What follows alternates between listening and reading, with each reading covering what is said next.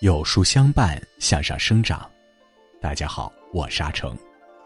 今天让我们继续收听有书名著《诗书传家远，耕读即时长》。中国历史上有两个赫赫有名的大一统短命王朝：秦朝和隋朝。前者余威尚存，就戛然而止；后者则犹如十年一觉扬州梦，也繁华落尽。隋朝第二代君主杨广骗母献兄，杀父屠侄，可谓无恶不作，但表面上却总装出一副温良节俭、恭让的面貌。登基后骄奢淫逸，滥用民力，暴虐天下，最终落得个身死人手的下场。今天就让我们一起来听杨广与父母之间的故事。如果你喜欢今天的分享，不妨在文末右下角点再看。公元六一八年，隋炀帝杨广和往常一样起床对镜梳洗。尽管他统治下的隋帝国已经风雨飘摇，尽管他已经被迫逃亡江南，但他身上依然散发着真命天子的独特气息。看着昏黄的铜镜，眼望其中自己朦胧的身影，杨广不自觉地摸了摸脖子，悠悠着感叹道：“大好头颅，不知谁将着之。”旁边的萧皇后一听，顿时勃然变色，立即劝道：“陛下何出此言？方今天下已乱，祸患未平，怎么说这般丧气话？”对于皇后的劝解，杨广似乎根本听不进去。在他心里，即便自己沦落到这般田地，关陇贵族已经步步紧逼，他依然觉得能够高枕无忧。万万没想到，就在当天上午，宇文化及带着叛军冲入杨广的行宫，当即把他处死。早上梳洗时一句自鸣得意的嘲讽，居然在几小时内一语成谶。通常来说，历史上对杨广的评价都是贬多于褒，认为他好大喜功、暴虐无度，致使隋朝跟大秦一样二世而亡。但如果咱们真正想深入了解一个历史人物，就得从他的家庭背景与成长经历开始追溯。青少年时期的杨广，用五个字就可以贯穿，那就是讨好型人格。讨好型人格属于现代心理学的术语，意思是说，一个人为了拼命迎合周围环境的认同，就会在语言和行为上拼命贴近他人的喜好。哪怕是扭曲自我，让自己不快乐，也在所不惜。这种人或许很靓丽、很优秀，看上去人畜无害、岁月静好，但他的内心往往承受着巨大的落差和撕裂。杨广就是这样一个人，尽管史书说他美姿仪、少聪慧，完全可以凭借自身禀赋获得大家信任，但他还是选择压抑自我，拼命迎合别人。按理说，在侯门四海的宫廷里，杨广贵为皇子，不仅长着俊美白皙的皮囊，还拥有一颗众人艳羡的最强大脑。那么，他还需要刻意讨好谁呢？这个被讨好的对象就是他的母亲独孤伽罗皇后。独孤伽罗出身少数民族，既有着别样的异域风情，也兼具中原女子的明媚和聪慧。作为杨坚数十年的伴侣，他对外诠释了母仪天下的格局，对内也在子女的教育上颇费心思。对于众位皇子的能力和品性，独孤伽罗一向都以最严格的标准进行要求。父母如此优秀，家庭教育也近乎于严苛，这令不少皇子都倍感压力。面对这种压力，杨广却没有任何怨言。无论什么场合，他都会表现的让母亲喜上眉梢。这一切不是源于他心甘情愿，而是源于他的野心。尽管杨广后来成功继位，但按照最传统的继承法则，他肯定不处在最优先级。毕竟，他的大哥杨勇才是真正的太子，他这个老二在出生顺序上就落了下风。可杨广心里是不服气的，他觉得自己才貌能力都不在大哥之下，凭什么因为祖宗法制就甘拜下风？于是他果断想出一切办法去和杨勇竞争。可这杨勇偏偏不是呆头呆脑，一说话就流哈喇子的窝囊废。他仪态大方，心地善良，颇有几分人君之相。如果没有暴露重大的短板，杨广很难通过硬碰硬的竞争胜出。但经过反复的观察，杨广终于找到了一个突破口，那就是情欲。按理说，古代皇帝有个三宫六院太正常不过，但在隋朝，杨坚可就没那么风光。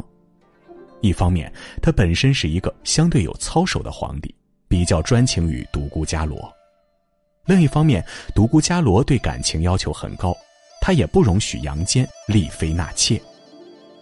对于丈夫，他这般要求，对于儿子们也是一样。可这人非圣贤，难免有七情六欲，尤其是隋朝那些个皇子，坐拥天下最好的资本，要让他们完全克己自治，非常困难。哪怕是宅心仁厚的太子杨勇，也经常背着母亲去和小妾们寻欢作乐。但纸终归包不住火，杨勇还是被独孤伽罗逮个正着。当杨勇在母亲面前低头认错时，杨广心里却按捺不住一阵狂喜，因为他很清楚帝国的权柄很快就会交付到他手中。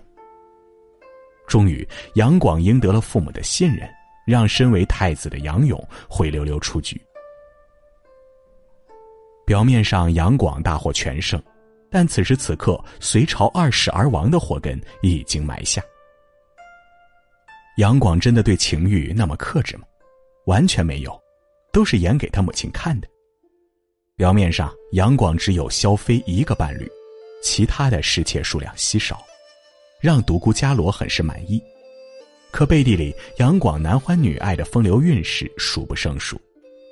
当独孤伽罗去世，自己晋升为太子后，杨广终于撕下伪装的面纱，开始暴露自己真实的一面。他不仅假传圣旨，逼死哥哥杨勇，杀害其他兄弟，而且还娶了父亲曾经的妃子。一个儿子辈的人，公然娶母亲辈的人当妃子。杨广压抑多年后的放纵，可谓是无所不用其极。杨坚弥留之际，杨广还堂而皇之的调戏他的陈贵妃。老皇帝得知后连连痛骂：“这个畜生真不值得托付国家大事，独孤你真的误我呀！”可这一切已经为时已晚。杨广成功的讨好了母亲，戏耍了众人，顺利赢得了夺嫡之争。但他讨好的对象不只是母亲独孤皇后，还有另外一个人，这个人就是生前痛骂他的父亲杨坚。大家也许会感到疑惑，他父亲没有权利支持他继位，甚至还对他的一些作为很不满，为什么他还要讨好自己的父亲呢？这是因为父亲杨坚已经为他预设了人生框架，他也拼命在迎合这个框架的要求。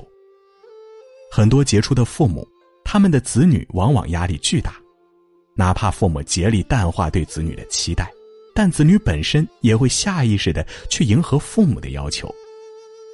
当父亲已经是一个明君雄主时，儿子多半会在赶超父亲的道路上被迫前行，难以停止。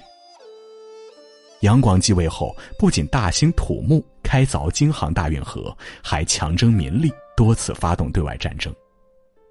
客观来说，他的思路布局很清晰，从内政体制、官员选拔到民生建设、对外扩张，很多决策都不无道理。但是他太急了，急得想要在短时间就成为千古一帝，急得想要在短时间内就让父亲泉下有知。儿臣不比您差劲儿，甚至青出于蓝而胜于蓝。可惜杨广再有雄心壮志，隋帝国的民力和元气也匹配不了他的天下霸图。民夫们为了修建出征高句丽的战船，常年累月泡在水里工作，不少人下半身甚至腐烂生蛆。将领们为了不被处罚，严厉禁止属下军官和士兵逃跑，因为一旦他们当了逃兵，自己也会遭受牵连。久而久之，天下众人心头的那根弦最终不堪重负，陡然撕裂。隋朝顿时成为秦朝之后又一个短命帝国。如果杨广没有因为讨好母亲而压抑自己的情欲，打造一个完美皇子的人设，那么他也不会在得到权力之后如此疯狂，如此贪婪美色。如果杨广坦率面对自己的剧本，在当下的环境不去一味迎合父亲预设的框架，不硬着头皮证明自己对得起先皇的期待，那么隋朝必然还会迎来长期的繁荣昌盛局面。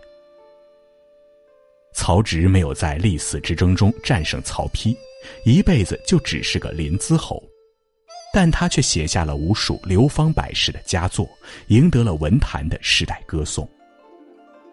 汉献帝刘协无法挽救汉室的衰微倾颓，历经抗争依然无果，于是便坦然接受命运，禅位于曹丕，自己去河南悬壶济世，成为了闻名遐迩的医师。无论曹植还是刘协，他们看似输给了命运，但却忠于内心，活出了自己理想的模样。而杨广手握最雄厚的资本，却始终在父母的阴影中徘徊抗争，最终头破血流，山河易主。纵观杨广的人生，纵横世间五十年，一半时间在讨好，一半时间在作死。而这前半生不断讨好父母的心路历程，最终让杨广走上了万劫不复的道路。追思历史，回望当下，我们更应该明白，比起讨好他人、符合他人的标准和期待，我们最需要的是忠于自己、忠于良知和灵魂。